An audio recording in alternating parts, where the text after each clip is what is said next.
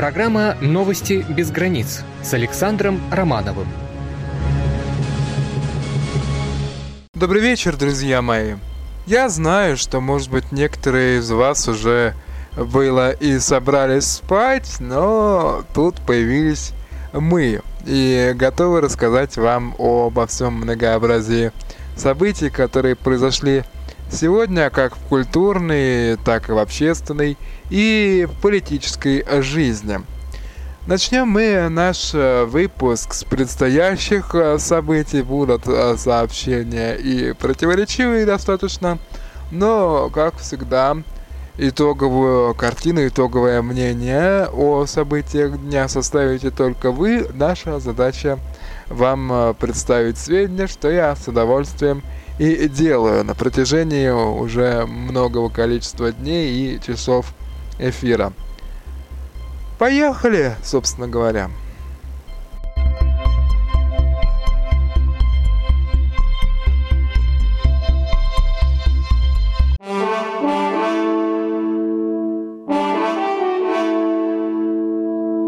Завтра утром состоится очередное заседание Государственной Думы Российской Федерации, которое мы, кстати, намереваемся транслировать. Согласно представленным сведениям, э, депутатам предстоит рассмотреть порядка 61 вопроса, в том числе обсудить усовершенствование законодательства об энергосбережении, внесение поправок бюджетный кодекс и законодательство об экономическом развитии Крымского федерального округа, а также ряд других важных вопросов, в том числе заслушать доклад о социально-экономической ситуации в стране и регионах, как это э, всегда бывает на заседаниях Государственной Думы.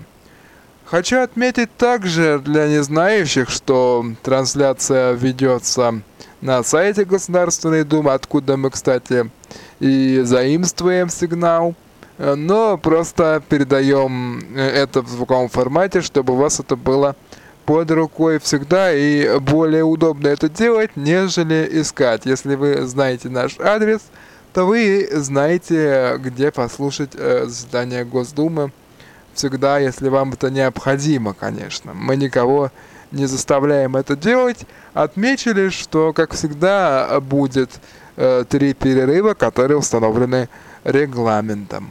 А теперь к другим событиям.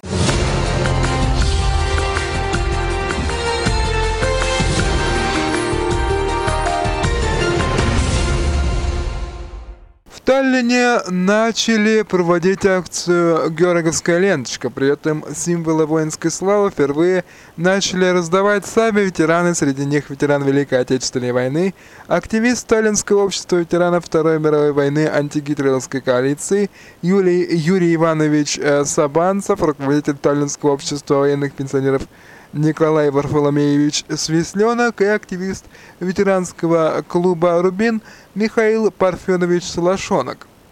Участники акции отметили, как люди положительно реагировали на инициативу ветеранов, сами подходили, благодарили стариков.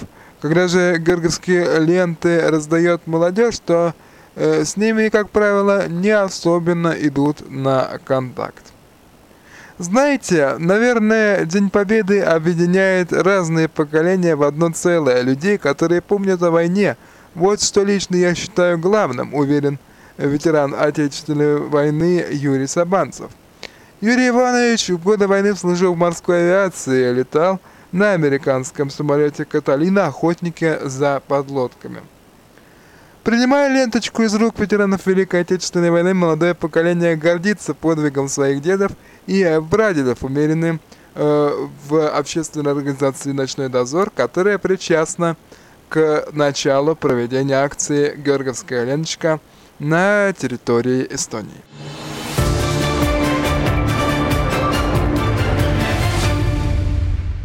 Язык от Киева отведет.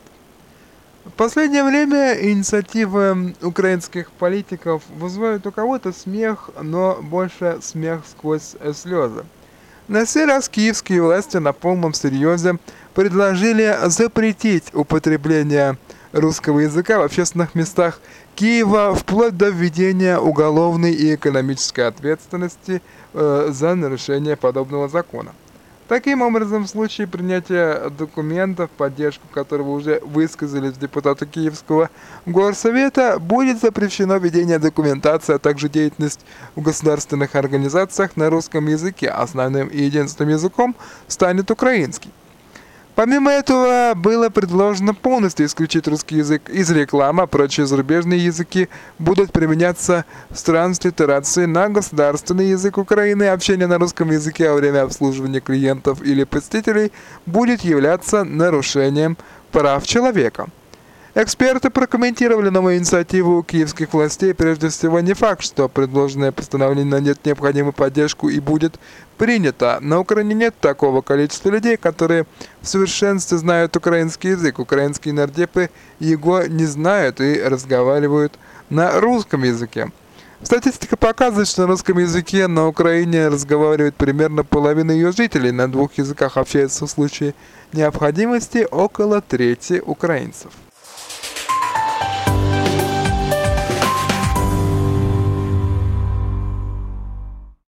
Ну а теперь вводим нашу информационную программу в привычное научно-культурно-спортивное русло. Планетологи заподозрили существование на Плутоне рек и озер из жидкого азота. На это указывают снимки и данные со станции New Horizons, представленные на открывшейся во вторник э, в Вудлендсе, э, США, э, конференции. Об этом сообщает журнал New Scientist. К своим выводам исследователи пришли при помощи компьютерного моделирования и анализа данных со станции New Horizons, среди которых были снимки. Э, модель ученых учитывает и изменения атмосферы карликовой планеты, и в частности уменьшение ее плотности и температуры с течением времени. В настоящее время ось собственного вращения Плутона находится под углом 120 градусов, и к плоскости орбиты для Земли этот показатель равен 23 градусам. Это означает преобладание на карликовой планете тропического климата. Примерно 800 тысяч лет назад ось Плутона была наклонена на 103 градуса. Станция New Horizons в данный момент находится на расстоянии нескольких миллиардов километров от Земли. Ожидается, что в 2019 году она достигнет э, планетида 2014 МЮ-69, находящегося на расстоянии 1,6 миллиарда километров от Плутона в поясе Койпера. Миссия New Horizons должна завершиться в середине 2020-х годов.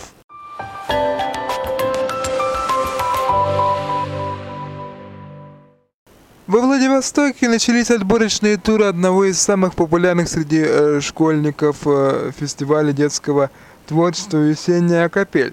С 15 по 18 марта отборочный тур проходил в школах Первореченского района. Как отметили в Управлении по работе с муниципальными учреждениями образования администрации Владивостока, фестиваль – это отчет творческих коллективов о работе за год. Школьники продемонстрировали свое мастерство в хоровом и вокальном пении, хореографические коллективы подарили зрителям красочные танцевальные спектакли. Особых аплодисментов были удостоены акробаты из цирковых студий «Аншлаг» и «Сказка» э, Центра детского и юношеского творчества «Надежда». Настоящими мастерами художественного слова были названы Дмитрий, э, Дмитрий Чурляев, школа номер 23, и Иван Тимошенко, школа номер 56 Владивостока. Ребята не просто выразительно прочитали конкурсные стихотворения, а заставили зрителей сопереживать героям. Отборочные туры фестиваля «Весенняя капель» пройдут во всех районах города. Лучшие из лучших коллективов примут участие в итоговых районных гала-концертах, которые состоятся в конце апреля, э, в начале мая. Международная выставка «Время и творчество Льва Бакста», которая посвящена 150-летию со дня рождения знаменитого уроженца Беларуси 22 марта, дополнилась и картиной «Девочка в розовом», как сообщает белорусское агентство «Белопан». Национальному художественному музею, где демонстрируется экспозиция «Девочку в розовом», временно передал Э, э, банк, который является инициатором выставки. Но прибывшая картина ценна прежде всего тем, что это Бакст, отметила в комментарии для агентства заведующая отделом научно-просветительской работы Надежда Усова. В государственных музеях Беларуси есть только три произведения Бакста, э, тиражные графические работы. Э, Беларусь Промбанк проявил просто великолепную инициативу и смог купить 8 произведений Бакста. Это очень много. Бакс сейчас очень высоко э, котируется на мировом рынке, его живописные работы стоят очень дорого, говорят сотрудники музея. Выставка будет работать до 18 апреля, после чего отправится в Вильнюсскую городскую галерею Литва и далее в музей Рижская биржа Латвия. Лев Бакс родился 27 апреля 9 мая 1866 года в Гродно э, в семье Израиля Самуиля Баруха Рабиновича и Расин Розенбург. При рождении будущий художник получил имя Лейбхайм, унаследовав фамилию матери. Имя, под которым к нему пришла слава, художник взял, сократив фамилию своей бабушки Бакстер. После учебы в Петербургской академии художеств и в Парижском художественных школах Бак стал одним из основателей легендарного художественного объединения «Мир искусства». Всемирно известным художник стал в результате сотрудничества с балетным импресарио Сергеем Дягилевым, по приглашению которого оформил ряд постановок русских сезонов в Париже.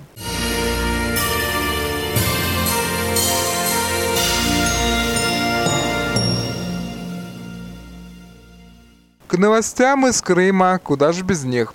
Решена судьба Севастопольского аэропорта. Аэропорт Бельбек будет объединен с активно развивающимся аэропортом Симферополя и э, станет резервной посадочной полосой в случае невозможности посадки самолетов в крымской столице ввиду погодных условий и прочего. Вместе с тем, Бельбек останется аэропортом двойного значения наряду с гражданской авиацией, его продолжит использовать Министерство обороны. Также в перспективе с июня по сентябрь Бельбек позволит снять часть нагрузки Симферопольского аэропорта. Для этого в его инфраструктуру будет инвестировано 1,6 миллиарда рублей. Контракт на проектирование нового гражданского терминала аэропорта Бельбек по федеральной целевой программе в феврале 2016 года выиграл Петербургский институт Лен Аэропроект.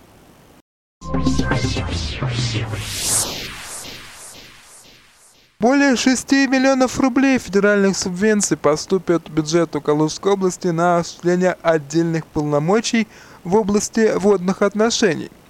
За счет выделенных в 2016 году средств продолжится расчистка русла реки Можайка в районе города Масальска, а также работы по закреплению на местности границ водоохранных зон и прибрежных защитных полос реки Протвы в районе Боровска, Балабанова, Ермольна, Обнинска, Жукова, Высокиничей и Кременок.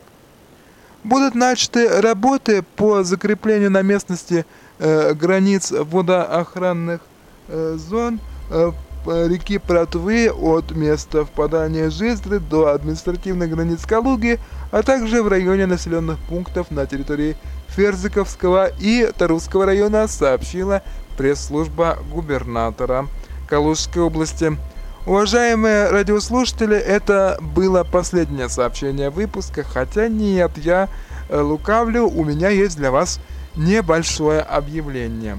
Для наших слушателей, проживающих в городе Ермольно, сообщаем, что 27 марта ДК э, «Полет» в 17 часов э, проведет концерт по случаю Дня внутренних войск МВД России.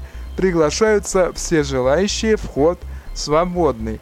Также напоминаю вам, что наши выпуски выходят три раза в неделю во вторник, четверг и субботу дважды в 20 и 23 часа по московскому времени.